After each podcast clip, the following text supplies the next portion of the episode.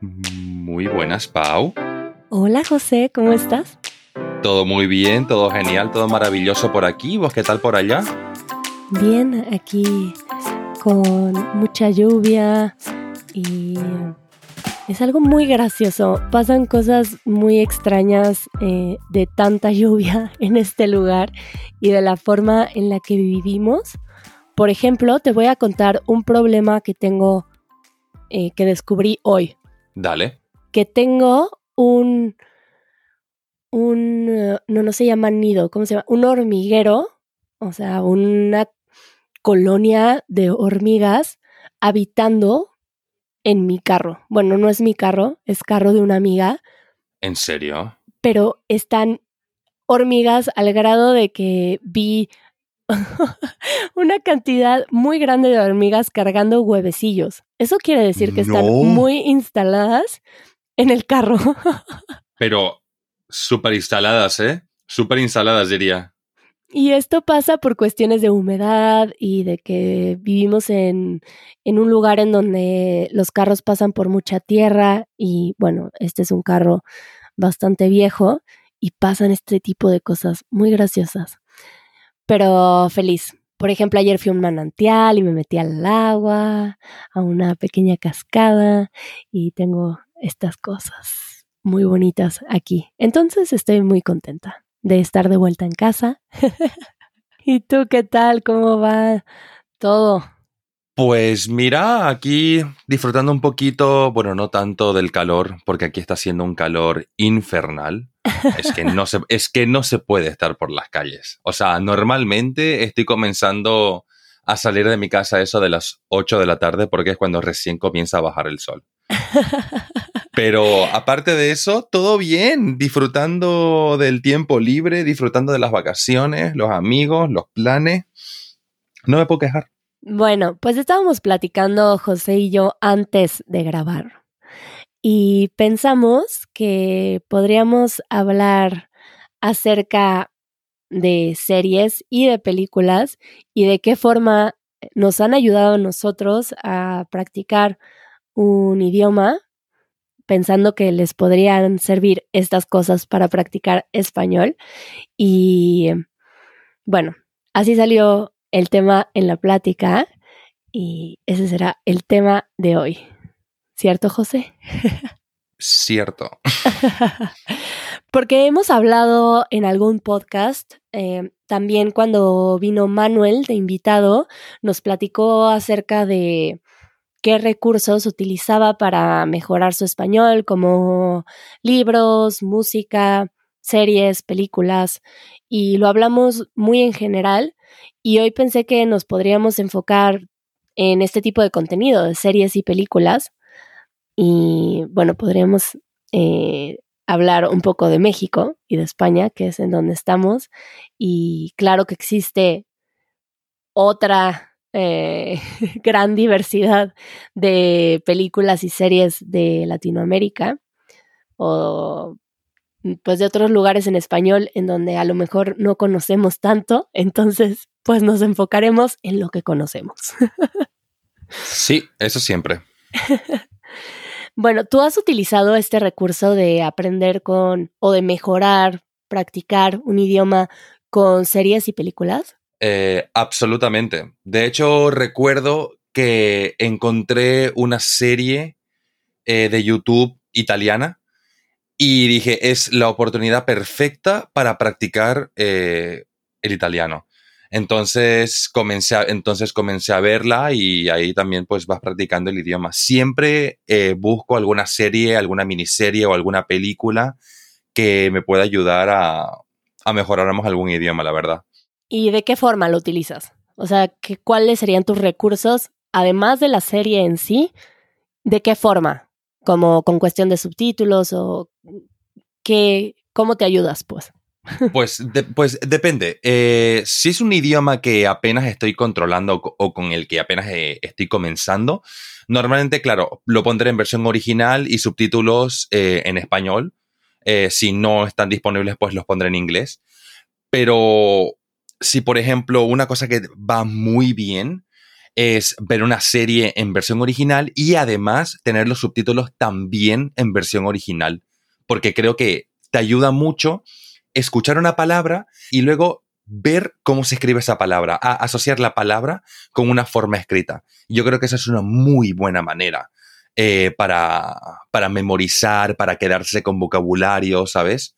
Creo que es una muy buena manera. ¿Vos qué haces? Pues algo que me sirve mucho para mantener el idioma presente y mientras me acuerdo lo hago es que también cuando veo películas y series y tal vez no tengo humor de escucharlas en un idioma que no sea el original, pongo a veces subtítulos en el idioma que estoy aprendiendo. Ah, es muy buena, sí.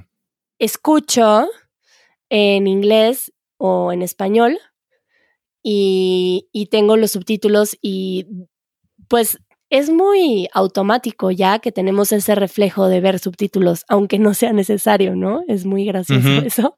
Sí. Y de alguna forma voy asociando palabras y creo que me ayuda a absorber vocabulario.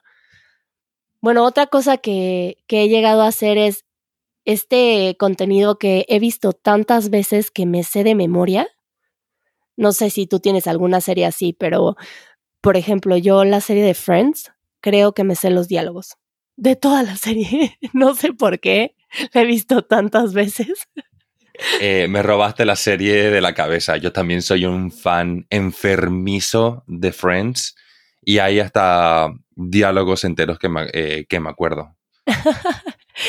Bueno, creo que hay varias personas que en específico con Friends eh, se sienten así o, bueno, yo no sé cómo pasó esto, pero una serie que conozco tan bien, ya me siento cómoda de, bueno, ya sí, la voy a ver otra vez después de que la vi tantas veces, pues por lo menos que me sirva para aprender un idioma. Absolutamente. Yo, creo que Friends la he visto como ya tres veces. Y pues bueno, tampoco es como que nos está dejando algo más más que esta sensación de, de familiaridad, de sentirte acompañado. Es algo muy extraño, pero es algo así. y, y bueno, si tú le puedes poner un plus de que te sirva de aprendizaje, lo que hago es ponerla eh, en otro idioma. Claro. Por ejemplo, voy a ver Friends en francés o voy a ver Friends en alemán. Y como me sé tanto la historia, tanto los diálogos, yo sé de qué están hablando. Y esa idea hace que mi comprensión sea mucho más sencilla. Y entonces ese es otro recurso que utilizo.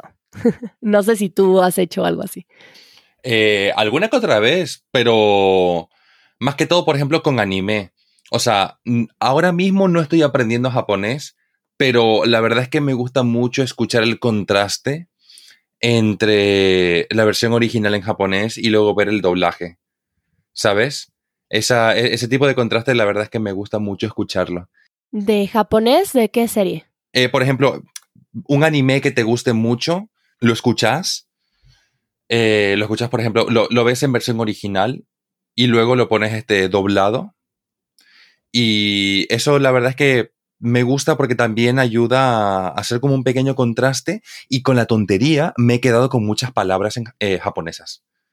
Entonces, al fin y al cabo, no, no busco aprender japonés, pero por el camino voy aprendiendo inconscientemente.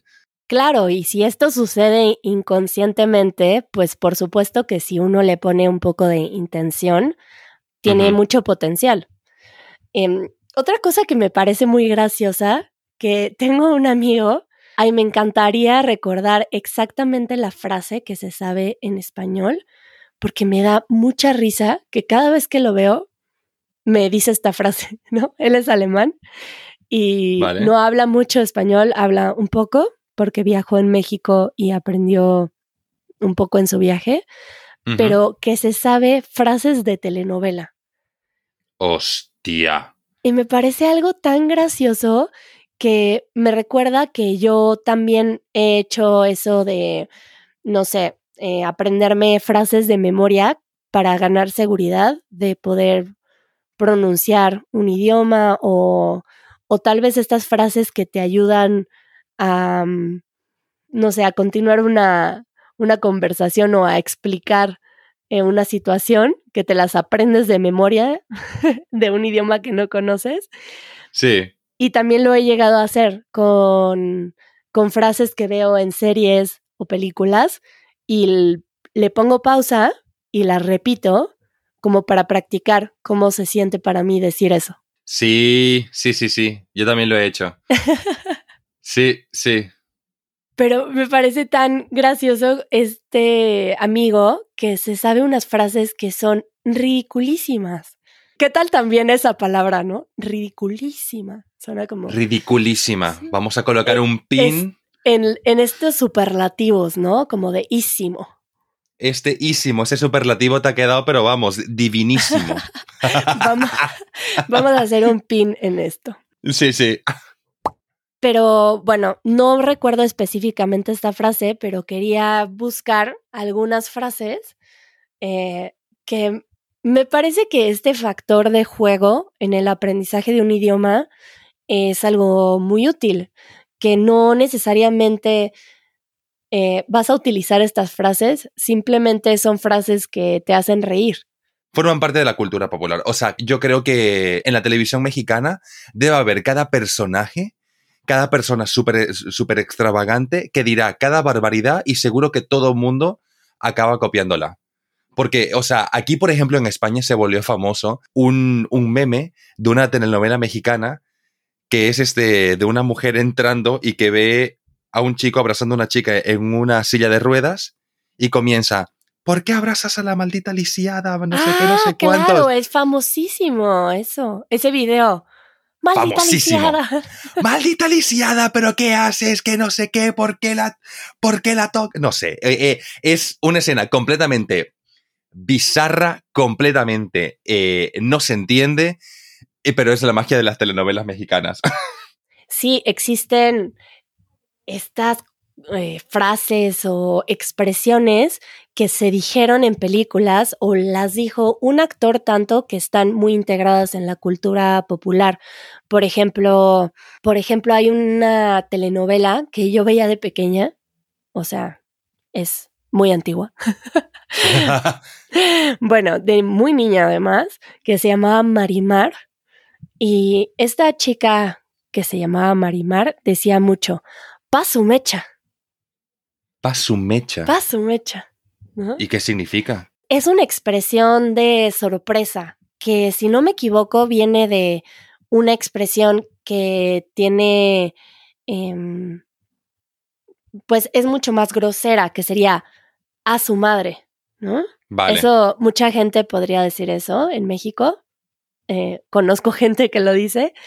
No sé, eh, puede ser que te, te vas a caer, o sea, casi te caes, te tropiezas en la calle y dices, a su madre. Vale, ok. O alguien sale con alguna sorpresa y esa es la frase que te sale.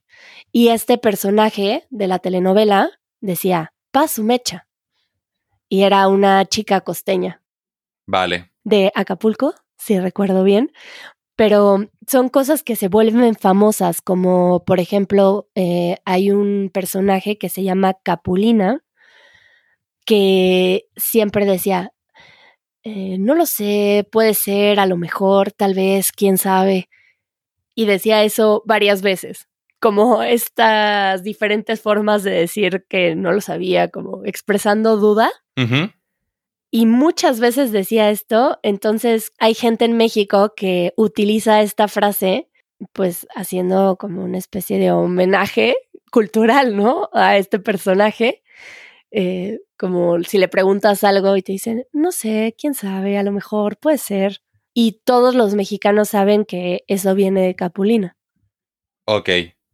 Vale, vale, vale, vale. es como, es como, por ejemplo, aquí en España hay una serie que se llama La que se avecina, ¿vale? Que es básicamente sobre un edificio de vecinos, es un, es un edificio de, de apartamentos y, los vecinos pues este, interactúan entre ellos. Hay un personaje súper famoso que se llama Stella Reynolds y, esta, y este personaje ha sacado, pero cada frase que está básicamente grabada en la mente de muchos españoles. O sea, por ejemplo, eh, ella decía, eh, cuando se presentaba, decía, Estela Reynolds, Fernando Esteso me chupó un pezón. Este, apuntando, apuntando, apuntando al izquierdo. Sí, sí, sí, sí, sí, sí. O también, por ejemplo, ¿sabes este, las típicas escaleras de caracol? Esas como que son espirales. Ajá. Vale, pues en la serie, ¿vale? Ella vive con su hija y con su nuero. Para bajar al salón, tiene que bajar por una escalera de esta de caracoles. Pues ella lo hace de espaldas y siempre, siempre, siempre, siempre en algún momento suelta la frase, puta escalera, pero con este tono. Y entonces se ha vuelto como muy, muy de costumbre también eh, hacer la broma de bajar una escalera de, espaldas y decir puta escalera. Eh, cosas así.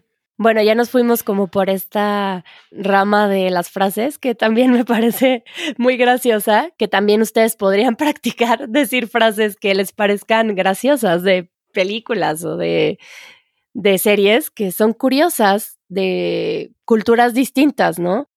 Sí. O sea, claro que estos recursos que hemos nombrado son muy útiles, pero pues uno de los grandes recursos, eh, obviamente, es ver contenido original en español, que hablando de eso, eh, voy a hablarles un poco acerca del patrocinador de este episodio, que es NordVPN. Eh, porque NordVPN te da la posibilidad de que con un clic puedas cambiar de ubicación virtual y pues esto te permite acceder a contenido que que a veces no está disponible en tu país. No sé si tú has tenido esta experiencia, José, de, de que alguien de otro país, un amigo, te dice, ay, ¿has visto esto? Y tú no lo encuentras en, en tu plataforma de streaming.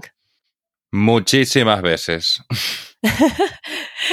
sí, entonces, pues, eh, NordVPN te da esta posibilidad para que puedas ver contenido en español que no está disponible en tu país eh, y que practiques de esta forma a la vez que puedes acceder a, bueno, un poco de la cultura, eh, ya sea de México o de España o de otros países de Latinoamérica.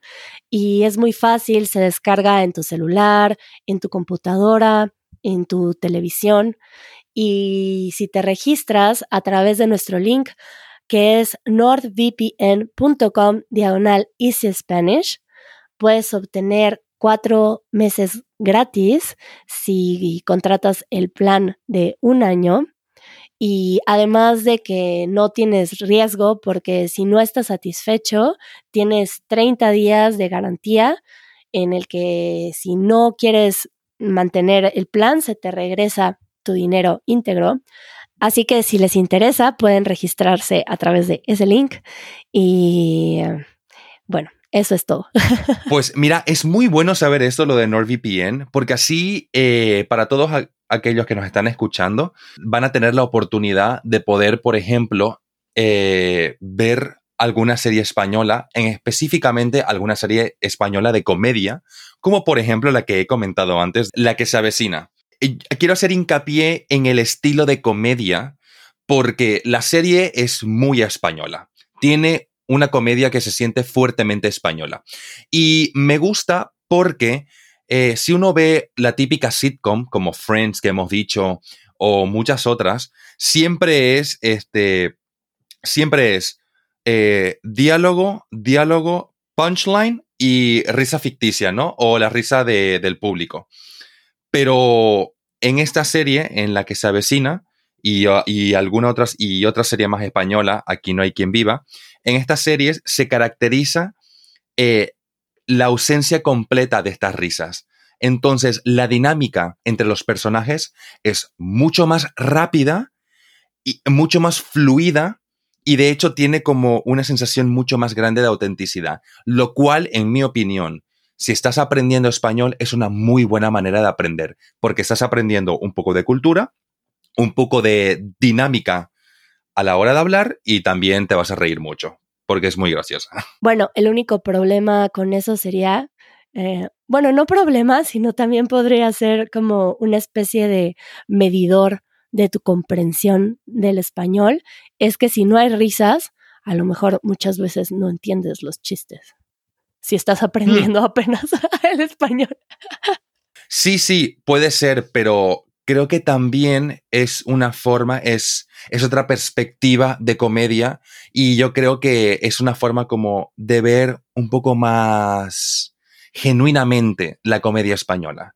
Bueno, lo que me llama la atención es que hablas acerca de, de la cultura en la comedia o en el humor y pues creo que es bueno para alguien que está aprendiendo español y que está aprendiendo acerca de otra cultura, saber qué contenido tiene una autenticidad cultural, porque pues luego hay contenido que está súper confundido de lo que es la cultura española o mexicana y a veces seguramente también te ha pasado a ti que ves cosas que dices, ay, hasta te hace sentir incómodo, ¿no? Ver una serie y ver que contrataron a un actor que no es mexicano para ser mexicano y, y se siente muy raro, ¿no? sí, y se basan completamente en estereotipos. Y luego hasta los estereotipos los confunden. Pero hasta en la vida real, ¿sabes la cantidad de gente extranjera que yo he visto en Barcelona con sombreros mexicanos? Muchas, muchas personas he visto con sombrero mexicano en España. Que yo me he quedado tipo, pero si está al otro lado del mundo. País equivocado. Idioma igual. País no. Este, bueno, pues vamos a darles para terminar este episodio un bombardeo. Bombardeo. Bombardeo. Me gusta esa palabra. Muy bonita, ¿eh? Para otro pin. Em, sí, para otro pin. Em, de series y películas de México y España. Entonces, ¿quieres comenzar tú, José, con algunas? Vale. Eh, pues, en cuanto a series, eh, reiteraré y diré La que se avecina, Aquí no hay quien viva, y también otra serie de comedia, Paquita Salas es muy buena, completamente recomendable. Y una película muy graciosa que a mí me hizo mucha gracia es Ocho apellidos vascos. En esta básicamente se basan muchísimo en muchos estereotipos de diferentes pueblos de regiones de España y es muy divertida. Esa nos la, la que dijiste de los apellidos nos la recomendó Harry en Discord. Es que es muy buena que seguramente yo también voy a mencionar algunas que recomendamos en Discord, así que quienes están también en la comunidad ahí a lo mejor suena un poco repetitivo, porque tenemos un canal de series y películas, pero pues está bueno mencionar algunas también en el podcast. Y pues por mi parte, em, creo que ya había mencionado en algún momento esta época dorada del cine mexicano y creo que vale la pena eh, pues ir ahí a... Creo que en YouTube hay varias películas mexicanas de esta época y si se buscan algunos actores, estoy segura de que pueden explorar ahí eh, algunas películas eh, bastante antiguas y seguramente no estamos ya acostumbrados a tener ese ritmo de narrativa, pero creo que es algo interesante para explorar la cultura mexicana. Y algunos actores serían, por ejemplo, Jorge Negrete, Cantinflas, eh, Capulina, eh, que es el que mencioné antes con la frase, em, Agustín Lara, que también es cantante, eh, Pedro Infante. Y buscando estos actores pueden encontrar estas películas antiguas mexicanas que son bastante interesantes y ya un poquito más modernas, pues bueno, están las famosas que seguramente muchos conocen como Amores Perros y Tu mamá también, que creo que reflejan una autenticidad de la cultura mexicana. Y mm, otra que pienso es una que se llama Arráncame la vida, que también creo que refleja un aspecto interesante, además de que tiene un vestuario eh, y una escenografía que te lleva a México en ese tiempo y eso me parece algo muy lindo. O esta que se llama como agua para chocolate, que también es linda. No sé si viste la película que se llama Roma, que esa es de las más recientes. He escuchado hablar de ella, pero todavía no he tenido la oportunidad de verla. Esta película refleja en particular un aspecto de la cultura mexicana que tiene que ver con las personas que trabajan limpiando en las casas. Y me pareció interesante la forma en la que se narró, además de que tiene una fotografía eh, linda y es una, es una buena película. También se la recomiendo. Em, Ridiculísimo. que sí, quería hacer un pin en estas cuestiones de los superlativos, porque a veces me tengo que detener en decir ciertas cosas que no están que no están del todo correctas. Por ejemplo, no sé, hay superlativos que según yo medio inventamos en la vida. No sé si, no eh, por ejemplo, bueno, eh, se podría decir, tú que sabes de lingüística más, yo podría decir ridiculísimo, pero también muchas veces en mi vida cotidiana podría decir ridiculérrimo. y te va a dar mucha risa porque, por supuesto, que no aprendan esas cosas pensando que, que existen en el idioma, pero hacemos esas cosas. Mm, sí, no estás tan o sea, no estás tan, como derivada, no estás tan derivada porque, de hecho, en español existen unos cuantos adjetivos que tienen unos superlativos irregulares y, de hecho, tienen la terminación que vos has utilizado. Por ejemplo, el superlativo de pobre es paupérrimo. Eh, sí, eh, de negro es niguérrimo y de pulcro, pulquérrimo. Y hay muchos más. Claro, entonces, bueno, es algo seguramente como para dar énfasis en, en lo extremo, en lo grande que es. A veces hacemos cosas chistosas en los superlativos. Exacto. Como, por ejemplo, en los diminutivos también, ¿no? Yo podría decir como uno chiquitititititito. Sí, sí, sí, sí, sí. Por ejemplo, eh, en, Santa en Santa Cruz de la Sierra, de donde yo soy en Bolivia, tenemos unos diminutivos exclusivos de, nuestra, de nuestro dialecto que son ingo inga. Entonces, por ejemplo, cuando querés un trozo de pastel súper chico, decís, ay, deme por favor un pedacingo de, de, torta, pero un pedacingo chiquitingo, chiquitingo. chiquitingo, claro. Chiquitingo. nosotros decimos un pedacín también. Un pedacín. nada más un pedacín. Ajá. O un pedacini. Ah, esa, es buena, esa es buena, no la sabía.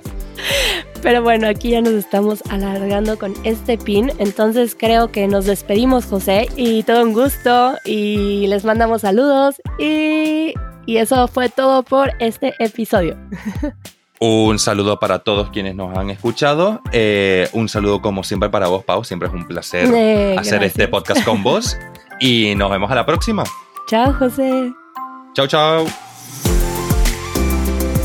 Escucha el podcast de Easy Spanish todos los viernes a través de easyspanish.fm o en tu aplicación de podcast favorita.